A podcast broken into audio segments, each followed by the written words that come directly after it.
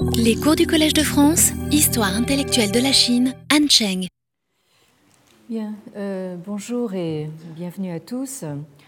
Euh, J'espère qu'avec le, froid et le, gel, il ne vous arrivera pas la, même mésaventure qu'à qu moi. En fait, euh, j'ai même pas attendu le, verglas pour me fouler une cheville, donc euh, c'est pour ça que je marche avec un petit peu de difficulté et je suis un petit peu en retard aujourd'hui.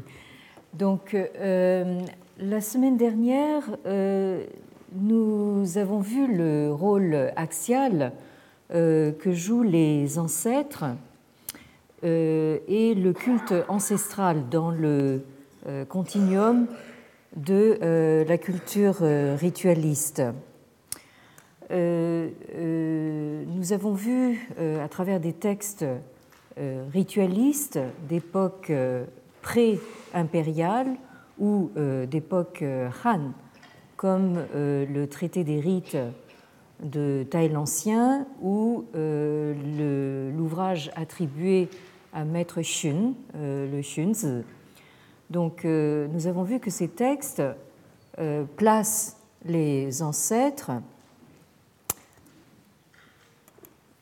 donc les ancêtres ici, les Xianzu, parmi les trois grands fondements des rites, donc entre euh, le ciel-terre, Tiandi, et euh, les princes et maîtres, euh, Junshi, c'est-à-dire, en d'autres termes, donc, les ancêtres se placent euh, entre l'ordre cosmique du ciel-terre et euh, l'ordre, on pourrait dire, sociopolitique euh, des princes et des, maîtres.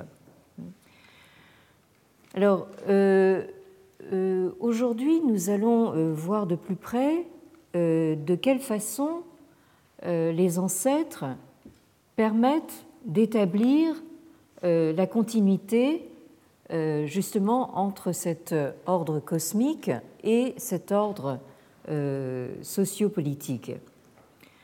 Alors, nous avons vu que le culte des ancêtres royaux remonte au moins à la dynastie euh, Shang, euh, c'est-à-dire au euh, deuxième millénaire avant l'ère chrétienne. Alors pour ceux d'entre vous qui n'étaient pas là la semaine dernière ou les semaines précédentes, donc je reprojette ce tableau de repères historiques. Donc cette dynastie Shang euh, qui, euh, que l'on connaît aussi sous le, nom de, Yin, donc euh, occupe à peu près la deuxième moitié du deuxième millénaire avant euh, l'ère chrétienne.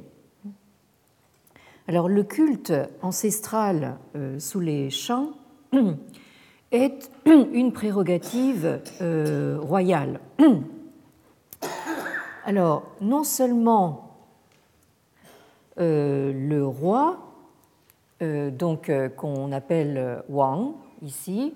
Je vous euh, avais rappelé cette étymologie assez fantaisiste mais non moins significative donc de ce caractère Wang qui le roi qui par ce trait vertical relie comme une sorte d'axis mundi donc les trois ordres cosmiques du ciel en haut, de la terre en bas et de l'homme au milieu. Donc ce roi, euh, non seulement a euh, seul le privilège euh, de rendre un culte à ses ancêtres, mais il est en même temps, on pourrait dire, un, une sorte de prêtre pour tous, euh, et à ce titre, il conduit le culte rendu à des ancêtres qui sont autant les siens euh, que euh, ceux de toute la communauté sociopolitique. Et euh, de là vient qu'il n'existe pas euh, de classe de prêtres indépendants euh, ou de clergé, si vous préférez, de clergé consacré. Et vous avez là un phénomène tout à fait symptomatique de la prise en charge de, dès cette dynastie antique des, des champs, de la prise en charge du religieux par le politique. Alors ce pouvoir du roi de déterminer par la divination et d'influencer par les prières et les sacrifices la volonté des esprits euh, ancestraux, euh, ce pouvoir donc euh, royal légitime en quelque sorte la concentration du pouvoir politique dans sa seule et unique personne. alors, je voulais vous montrer un petit peu comment concrètement se présentent ces actes divinatoires. Euh, vous avez euh, ici donc les euh, actes divinatoires se pratiquaient donc comme je le rappelais récemment donc soit sur des carapaces de tortues soit sur des omoplates d'ovins ou de préférence de, bovins, c'est-à-dire qu'au fond, l'idée était de trouver donc une surface assez, assez large pour pouvoir y pratiquer donc euh, l'acte divinatoire. Alors, euh, euh, la divination se pratiquait donc par, disons, perforation donc de, comment dire, de, trous dans, le, dans la carapace ou dans l'os, dans, dans l'omoplate, à l'aide donc d'une pointe rougie au, feu, euh, ce qui provoquait donc des craquelures. Hein. et c'est donc ces, craquelures qu'il s'agissait euh, d'interpréter. Et donc les, vous avez ici ces inscriptions divinatoires. Donc vous voyez que certaines en fait se présentent sous forme de, de séries de, traits Hein. Euh, et euh, c'est ainsi que euh, on a pu essayer d'établir en fait un lien entre ces signes de notation divinatoire et donc les traits du livre des mutations, du, du, du qui nous est parvenu et qui est maintenant euh, bien connu, euh, y compris en fait dans le public occidental, hein, puisque c'est à partir de là que on peut éventuellement tirer une sorte d'horoscope. Alors, au-dessus des esprits de la nature, c'est-à-dire donc ce qu'on appelle par le, terme générique de Shen, euh, les divinités ou les esprits de la nature, et euh, également au-dessus des euh, démons ou des mânes des défunts, en particulier les mânes des ancêtres, que l'on désigne là aussi de manière générique par le terme de Kuei. Kuei qui en est venu à désigner essentiellement en fait des, démons euh, maléfiques, mais en fait, au départ, ce sont quand même des, euh, mânes de, défunts. Donc, au-dessus euh, de cette multitude donc, de, de et de Shen, qui, on l'a vu, remplissaient, semble-t-il, une, fonction de, médiation. Les inscriptions oraculaires, comme celles que vous venez de, voir, révèlent la croyance en l'existence d'une euh, divinité euh, suprême, euh, toute puissante, commandant à l'ensemble de la nature et imposant aux hommes ses volontés. Et cette divinité suprême porte le nom de Ti, ici, que vous avez ici, ou quelquefois donc appelé plus, plus spécifiquement Shanti, c'est-à-dire le Ti d'en haut. Euh, dit qu'on pourrait euh, euh, considérer donc comme justement cette divinité suprême. Alors, il est assez intéressant de noter que ce terme de Shanti, donc de, de divinité suprême d'en haut, est l'appellation qui devait être reprise bien plus tard par les missionnaires chrétiens pour traduire la notion de Dieu, hein, c'est-à-dire donc du Dieu unique des, des chrétiens. Et à partir de là, donc évidemment, s'instaure justement en fait toute cette question concernant donc le caractère religieux ou non des cultes confucéens.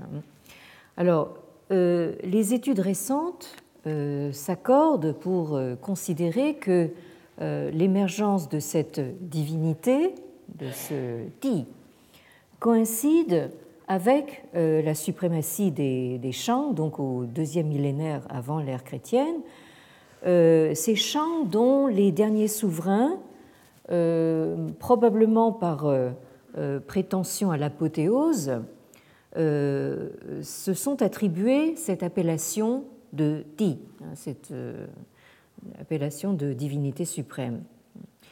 Alors, euh, cette appellation en est venue à désigner une euh, forme de souveraineté suprême, supérieure à la royauté ordinaire, hein, c'est-à-dire donc que le Ti serait au-dessus du, Wang, du roi dont nous avons vu le, euh, le caractère tout à l'heure. Euh, et euh, de ce fait, cette appellation de Ti est habituellement rendue en français par le titre d'empereur. Alors là, il s'agit d'une convention de, traduction pour désigner donc une forme de souveraineté qui serait au-dessus de la royauté ordinaire. Donc ce terme d'empereur est euh, emprunté euh, au vocabulaire euh, latin, donc de l'Empire romain. L'empereur, c'est l'imperator.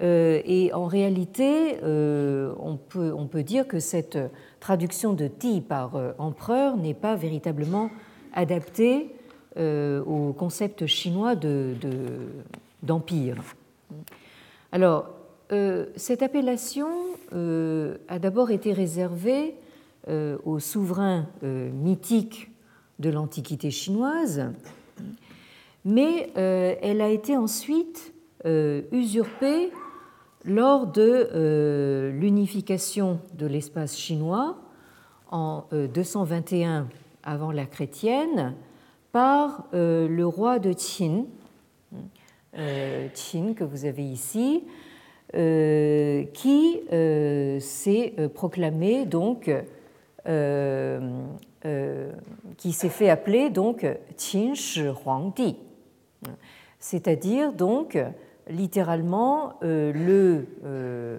la divinité suprême ou le souverain suprême qui a été donc le, premier, hein, qui a été au commencement de cette dynastie Qin hein, et qui donc s'est proclamé euh, Huangdi. En fait, il, il, il, en, il, en, rajoute même un petit peu, enfin, en se qualifiant cette appellation de, divinité suprême de Huang, c'est-à-dire Auguste. Donc là, vous avez une, euh, un titre extrêmement euh, pompeux hein, par lequel donc le roi de Qin, au moment où il unifie le, territoire chinois, donc se désigne. je rappelle au passage que Qin euh, cette dynastie qui en réalité euh, n'a vraiment pas duré, euh, puisqu'elle a donné, elle a laissé la, place presque tout de suite à, cette fameuse dynastie Han, donc, dont je vous parle depuis un certain temps. Qin est probablement donc à l'origine de l'appellation justement de la Chine. Le, euh, le, royaume, le royaume de, de, est probablement donc euh, à, l'origine de cette euh, appellation de, Chine. Et en, faisant, en se faisant proclamer donc Qin Shi Huangdi, c'est-à-dire donc premier Auguste empereur, le souverain de, de, Qin inaugurait une coutume qui s'est transmise ensuite pendant plus de deux millénaires euh, par les euh, monarques de l'ère euh, dite impériale en Chine.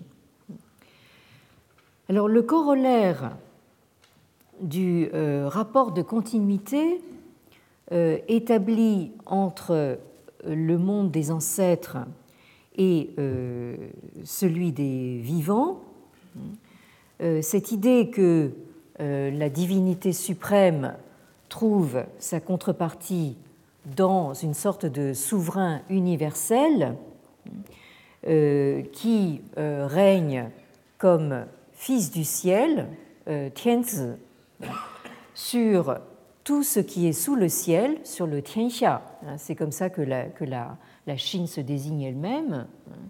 Hein. donc pas simplement le centre du monde, hein, mais tout simplement le monde. Donc le, Fils du ciel règne sur tout ce qui est sous le ciel. Euh, et euh, donc vous avez cette idée euh, que la divinité suprême trouve en fait son homologue en quelque sorte dans l'ordre humain, dans la figure du, du, monarque unique, du Fils du ciel. Et cette idée devait rester euh, à la base de la pensée et de la pratique euh, politique en Chine euh, jusqu'à l'aube du XXe siècle, hein, puisque je rappelle que donc, le système impérial chinois s'effondre définitivement donc en 1911. Donc jusqu'en 1911, les empereurs chinois se désignent comme fils du ciel et ils sont censés euh, donc régner sur le, euh, monde euh, conçu comme tout ce qui est sous le ciel. Alors, la prédominance du culte ancestral dans la Chine antique a donné lieu à une représentation cosmogonique fondée sur un modèle organique d'engendrement euh, bien plus que euh, sur celui euh, d'un mécanisme de causalité ou d'une création ex nihilo par une puissance transcendante. Ces deux derniers modèles, c'est-à-dire donc un mécanisme de, causalité ou une création ex nihilo, sont des notions qui nous sont plus familières dans le contexte européen. Euh, on pense euh, évidemment au modèle aristotélicien ou au, modèle euh, justement du Dieu chrétien créateur de toutes choses. Ici, la divinité suprême, en tant qu'elle est perçue comme ancêtre par excellence, n'apparaît pas tant comme une toute-puissance créatrice, euh, comme une sorte de dieu, créateur ou comme un euh, premier moteur, euh, comme un primum mobile en quelque sorte, mais comme une instance d'ordre jouant un rôle axial entre, d'une part, le monde cosmique, constitué de, d'entités et d'énergie en interaction harmonieuse, et de l'autre, euh, le monde euh, sociopolitique humain euh, régi par des réseaux de relations de type familial et hiérarchique et par des codes de comportement rituel. Alors, cet ordre dont il est question ici est loin d'être un principe rationnel qui euh, exclurait euh, d'emblée euh, l'irrationnel ou le surnaturel. Cet ordre constitue plutôt une notion globalisante. C'est pour ça qu'on a parlé à propos de la pensée chinoise antique d'une pensée holiste. Donc une notion globalisante qui inclut tous les aspects euh, de l'expérience humaine, y compris donc l'expérience du euh, supra-humain. Euh, mais l'effet, évidemment, de, ce, de, cette notion globalisante est justement de réduire, comme nous l'avons vu la dernière fois, le potentiel mythique et proprement religieux. Donc ce passage entre les Shang et les Zhou, c'est-à-dire entre le deuxième et le premier millénaire avant l'ère chrétienne, a marqué dans ce sens une transformation de la conscience proprement religieuse qui s'est muée progressivement euh, en une conscience euh, rituelle euh, de nature essentiellement cosmologique. C'est là du moins l'idée défendue par Léon van der Merch, dont je signalais la semaine dernière le grand œuvre, le magnum opus, intitulé Wang Tao ou la voie royale. Euh, vous avez donc la référence ici en haut. Alors, une telle mutation euh, de la conscience religieuse en conscience rituelle et euh, cosmologique se reconnaît à certains signes tels que l'absence de systématisation d'ordre théologique des mythes.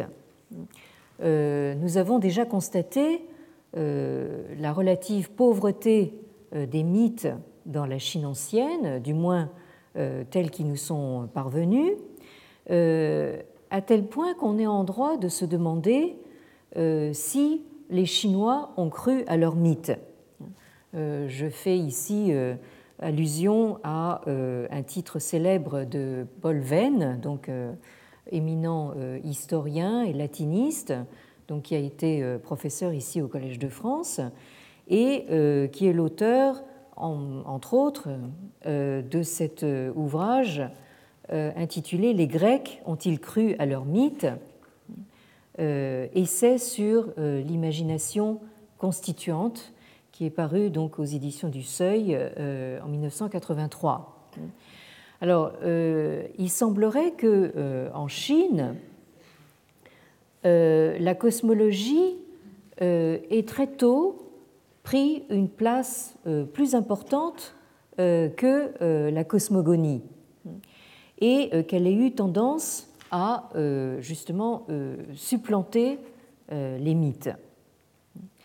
Alors, s'il se vérifie que le discours mythique va de pair avec une forme de pensée religieuse, euh, l'occultation des mythes euh, dans la culture chinoise, euh, que l'on attribue le plus souvent justement à l'influence confucéenne, mais je crois qu'il y a plus que ça. Donc cette occultation des mythes serait à mettre en rapport avec le bouleversement intellectuel qui se manifeste dans ce fameux passage euh, d'une pensée euh, religieuse à une pensée cosmologique euh, lors de cette transition dynastique des Shang au Zhou. Et cette mutation, on la constate dans la documentation épigraphique, c'est-à-dire donc dans l'ensemble des inscriptions qui nous sont parvenues. Donc cette documentation épigraphique révèle le caractère euh, étrangement euh, constant, hein, ou on pourrait dire presque quasi systématique, euh, du glissement lexical de ti ici, donc, dont nous avons vu que c'est une appellation pour la divinité suprême, à euh, Tien que vous avez ici et qui signifie donc le, ciel. Donc, euh, euh, quand vous passez, je, simplifie un petit peu, mais quand vous passez donc des inscriptions datées des, des Shang, c'est-à-dire du deuxième millénaire avant la chrétienne, aux inscriptions datées des Zhou, c'est-à-dire du premier, datées du premier millénaire avant l'ère chrétienne, euh, vous constatez que là où euh, on avait Ti euh, dans les inscriptions des champs, on a Tien à la place, donc dans les inscriptions des Zhou. Et c'est ce qui fait dire donc à Léon van der Merch dans son, dans son ouvrage La Voie royale que la transcendance du ciel est de moins en moins celle d'un monde situé au-delà de celui des hommes et qu'habiteraient des esprits manipulant les éléments naturels, euh, cette transcendance ne subsiste que comme transcendance de la norme par rapport à ce qui lui est soumis, euh, elle ne subsiste que comme euh, transcendance du principe originel par rapport aux dix mille êtres euh, c'est-à-dire donc à l'ensemble euh, du, monde réel qui en procède. Fin de citation. Alors, donc, tout en euh, continuant à se manifester comme volonté active, hein, c'est-à-dire donc comme une sorte de substitut de la divinité suprême, le ciel, tient est dès lors perçu de plus en plus comme source et euh, garant d'un ordre rituel et euh, d'une harmonie euh, préétablie.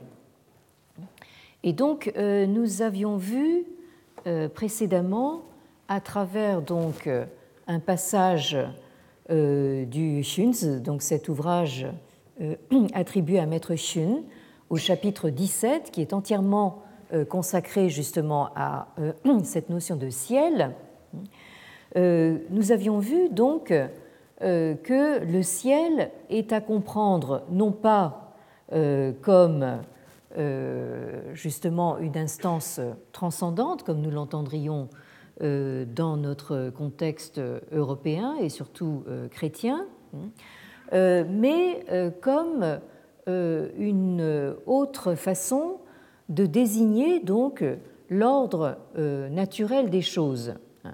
Euh, à tel point que euh, euh, explique dans ce chapitre que le ciel, par exemple, c'est l'ordre de succession des saisons. Hein, les saisons se succèdent dans un certain ordre hein, qui n'est pas, comment dire, arbitraire, hein, qui est constant en principe. Maintenant, ma bonne dame, il n'y a plus de saison, mais enfin, disons que euh, cet euh, ordre du ciel, les euh, Chinois, qui sont avant tout des, paysans, rappelons-le, l'observent justement dans la, dans, la, marche des astres et dans, le constate à travers justement un, phénomène aussi naturel que la succession des, des saisons. Alors c'est ce qui m'a fait, comment dire, sursauter un petit peu euh, quand j'ai euh, vu, euh, vous l'avez peut-être vu aussi, ce petit opuscule, ce, folio à 2 euros, qui, qui, est justement une traduction de ce chapitre 17 du Shunzi. Et ce qui m'a fait sursauter, c'est la, la, couverture de cet opuscule euh, qui vous montre donc un coin de ciel bleu avec des petits nuages blancs euh, qui flottent dessus.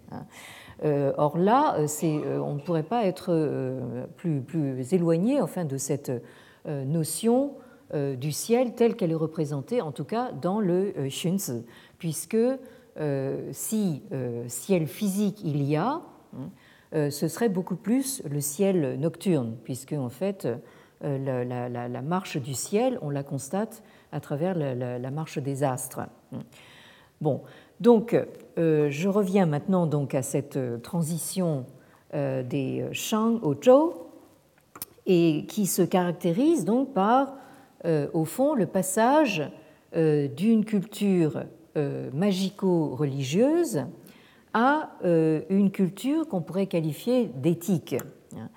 Euh, tout en, euh, il faut garder à l'esprit que cette euh, culture éthique reste profondément marquée par les formes de la culture magico-religieuse ancienne, en particulier dans le caractère sacré qui est conféré à la ritualisation des actes.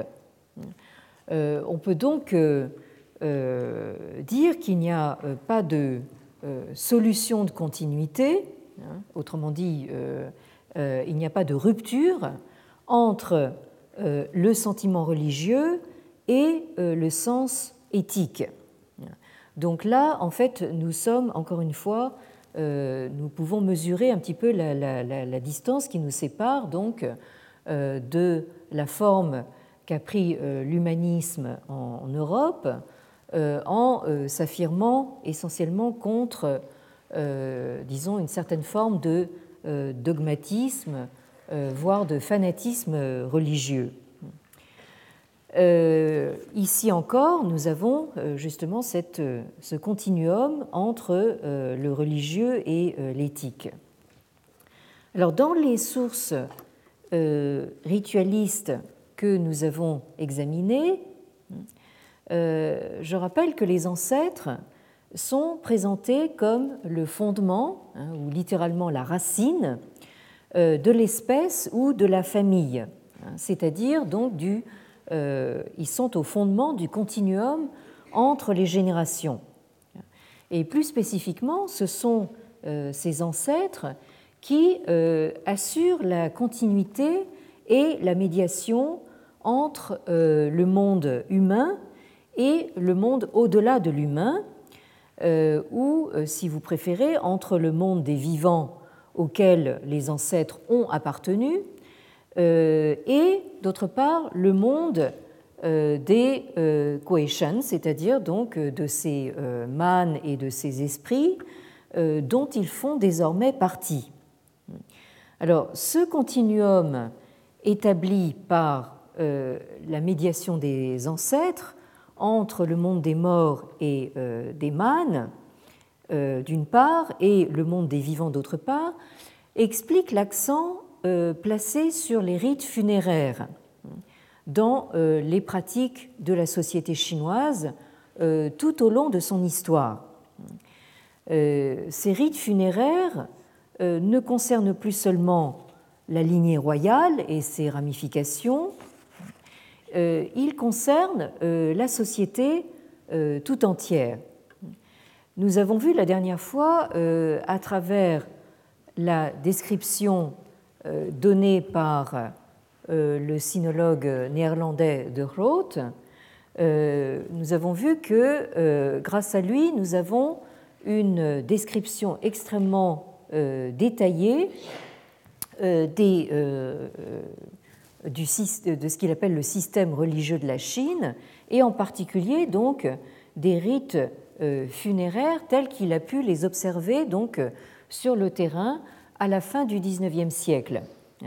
Et euh, ces rites funéraires ont été euh, rapportés dans un compte-rendu donc, euh, de Marcel Mauss, donc le, sociologue français, hein, qui a constaté de cette façon l'omniprésence du thème de la continuité entre vie et mort.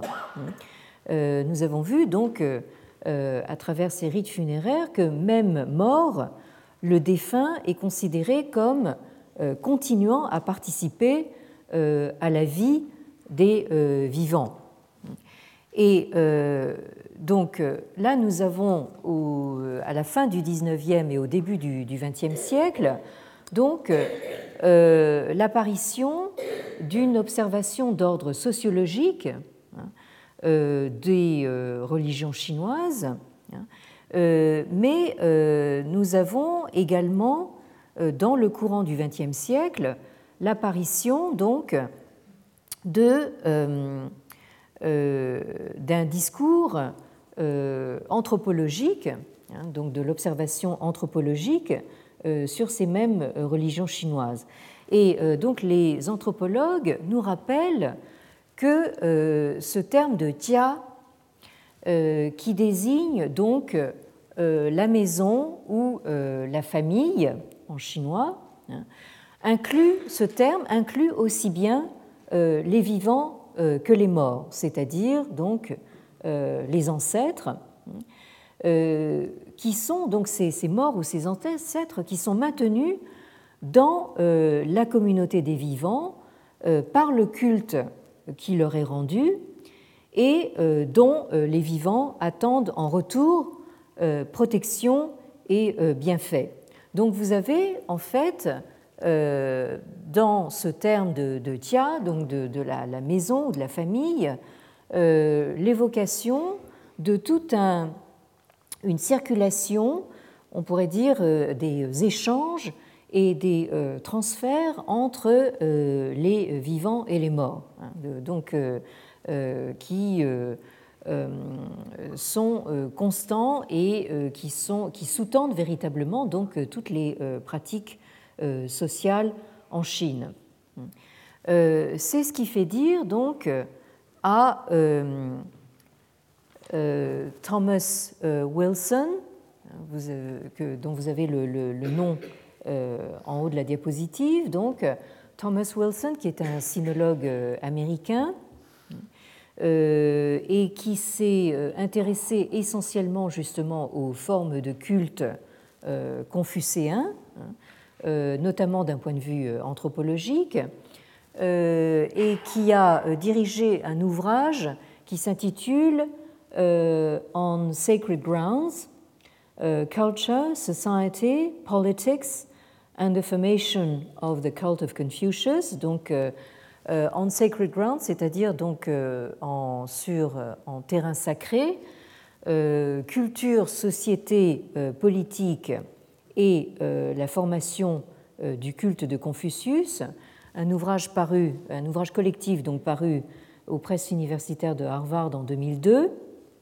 donc, euh, dans cet euh, ouvrage, euh, Thomas Wilson présente le culte aux ancêtres comme, je cite, virtually the only religious practice shared by people of all walks of life, hein, c'est-à-dire donc le culte ancestral, selon lui, est pratiquement donc le, la, la, seule pratique religieuse qui soit euh, partagé par euh, donc, euh, tous les membres de la société chinoise, hein, de quelque horizon qu'ils viennent. Hein.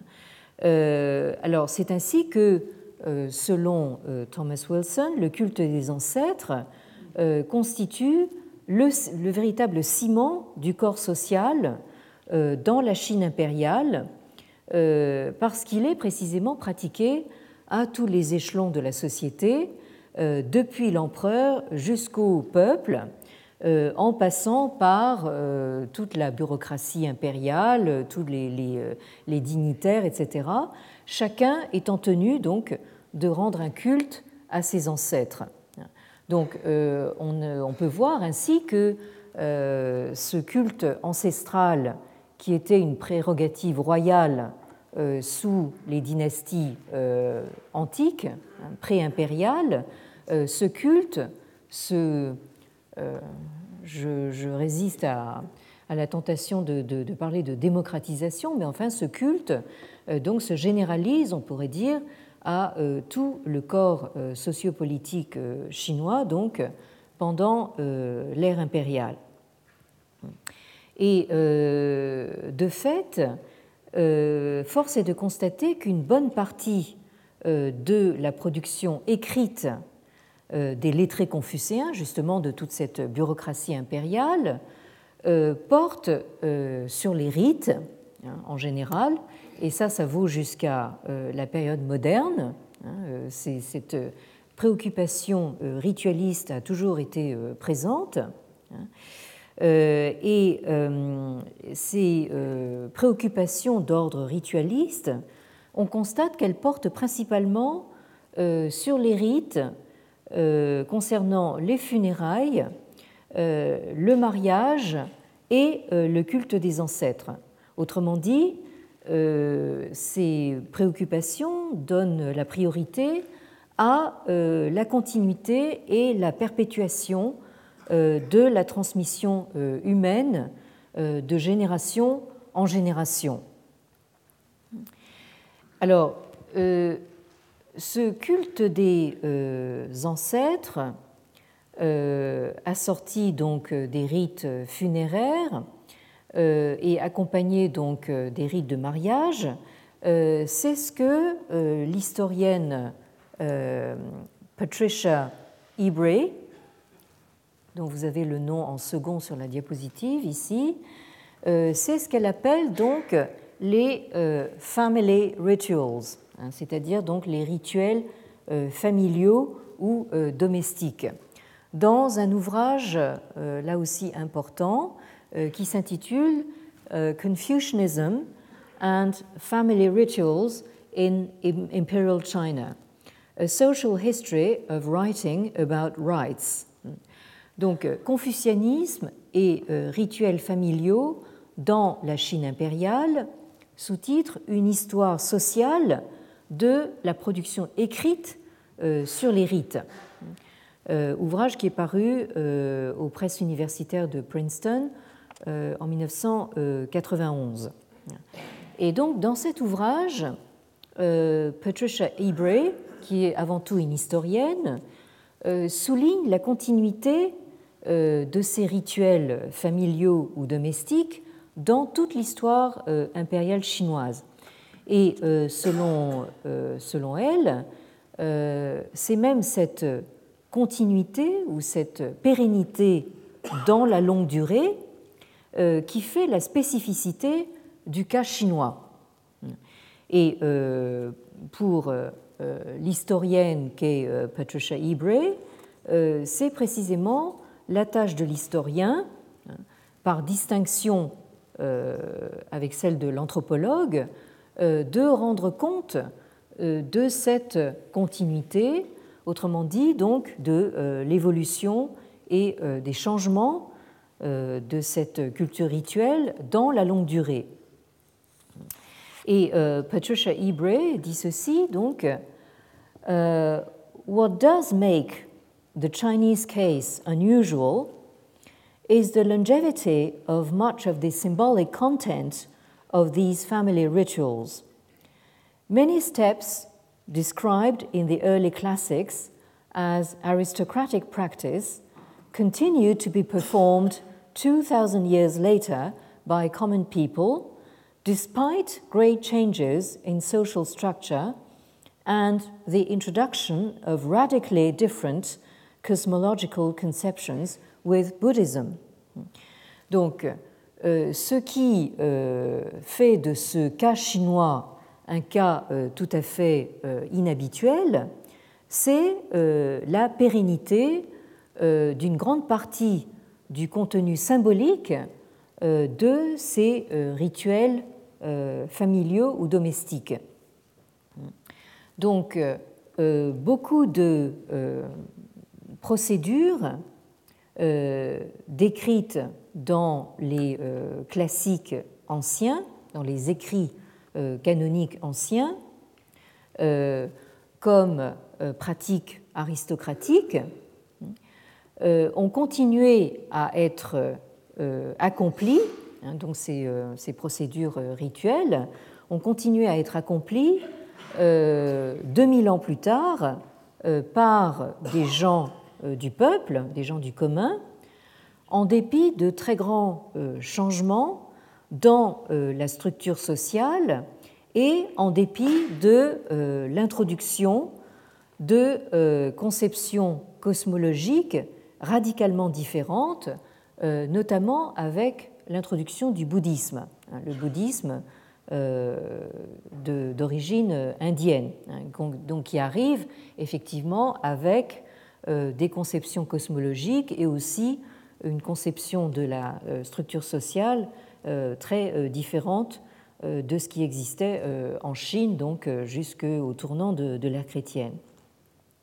Alors, vous avez la même constatation chez ces deux auteurs, ici James Watson et Evelyn Roski, dans un ouvrage collectif qu'ils ont euh, coédité et euh, qui s'intitule donc Death Ritual in Late Imperial and Modern China, c'est-à-dire donc le rituel funéraire à la fin de l'ère impériale et euh, dans la Chine moderne, un ouvrage là aussi collectif paru aux presses universitaires de l'Université de Californie en 1988. Alors, vous avez dans cet ouvrage donc la, comment dire, la combinaison très intéressante des compétences d'un anthropologue euh, euh, qui est euh, James Watson. James Watson est donc anthropologue et d'une historienne, donc Evelyn Roski. Alors, l'anthropologue James Watson donc fait le constat que c'est le processus séculaire de ce qu'il appelle standardisation rituelle euh, qui a maintenu euh, l'unité de la société euh, chinoise. Alors, je cite James Watson. What held Chinese society together? If anything is central to uh, the creation and maintenance of a unified Chinese culture, it is the uh, standardization of ritual. Donc euh, Watson commence par cette question qu'est-ce qui a bien pu tenir ensemble la société chinoise, hein, c'est-à-dire maintenir la, cohésion euh, de la société chinoise. Alors, s'il y a quelque chose de central à la création et au maintien d'une culture chinoise unifiée, euh, c'est euh, la standardisation euh, du rituel ou la standardisation rituelle. Et là, je pense que Watson peut-être regarde un petit peu implicitement de, côté vers, par exemple, justement, euh, le, contexte indien qui, euh, dans ce sens, est en assez grand contraste justement par rapport à ce que nous avons en Chine. La Chine qui, euh, relativement parlant, donne cette image donc d'une culture très fortement cohérente et unifiée. et Watson continue dans ces termes To be Chinese is to understand and accept the view that there is a correct way to perform rites associated with the life cycle, the most important being weddings and funerals. By following accepted ritual routines, ordinary citizens participated in the process of cultural unification. In most cases, they did so voluntarily without the necessity of enforcement by state authorities. What we accept today as Chinese is in large part the product of a centuries long process of ritual standardization. Donc, euh, être chinois, c'est euh, comprendre et euh, accepter donc pleinement l'idée qu'il y a une façon correcte de, d'exécuter les rites, d'accomplir les, rites, associés à un cycle de, vie, les plus importants parmi ces rites étant donc les rites de mariage et euh, les rites euh, funéraires. Donc, en euh, se conformant donc à des routines rituelles parfaitement acceptées, les citoyens ordinaires participaient au processus d'unification culturelle. Et euh, dans la plupart des cas, euh, ces citoyens le faisaient euh, volontairement, sans qu'il soit nécessaire de faire intervenir donc une sorte de d'imposition par les autorités d'État. ici, donc, Watson, en tant qu'anthropologue, parle justement de cette, ce que les anthropologues appellent donc l'orthopraxie, hein, c'est-à-dire donc cette façon correcte d'accomplir les, les, rites. Hein. Euh, qui, euh, et ça c'est tout à fait euh, intéressant à noter, qui n'est pas, comme on pourrait le croire, justement imposé de l'extérieur ou d'en haut par les autorités officielles.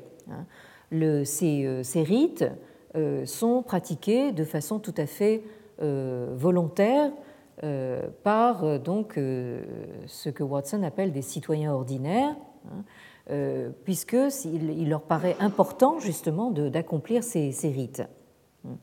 Et euh, Watson donc euh, termine en disant ce que nous concevons aujourd'hui comme chinois, il met le, mot chinois entre, guillemets, est en large partie, en grande partie, le produit d'un processus de standardisation rituelle euh, qui a duré donc euh, des siècles, pendant des siècles.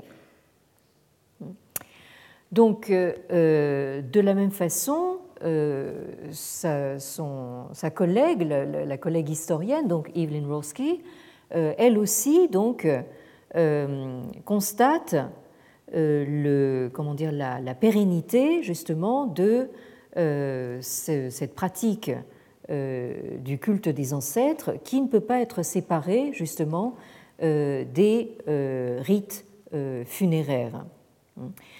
Et c'est donc probablement cette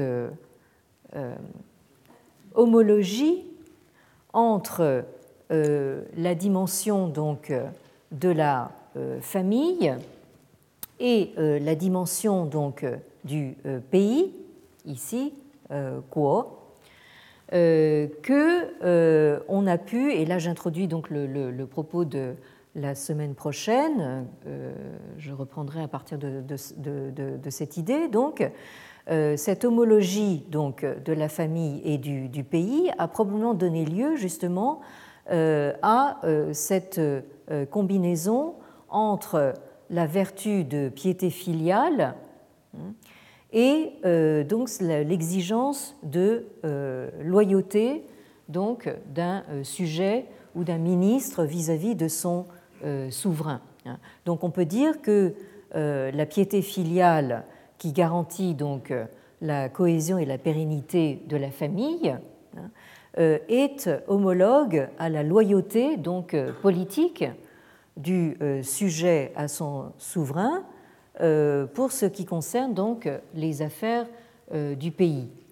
Et c'est peut-être pas tout à fait un hasard euh, si donc le terme en chinois moderne qui a été retenu pour traduire la notion occidentale d'État hein, est cette combinaison précisément de ces deux termes, donc kuo et tia. Kuo tia, donc c'est la façon euh, dont les Chinois modernes et contemporains donc, désignent euh, l'État. Alors, euh, je, comme je, viens de le dire, je, reprendrai donc sur cette thématique la, semaine prochaine. Et en attendant, donc, je vous souhaite de ne pas vous fouler la cheville en glissant sur une plaque de verre. Merci. Retrouvez tous les enseignements du Collège de France sur www.colège-2-france.fr.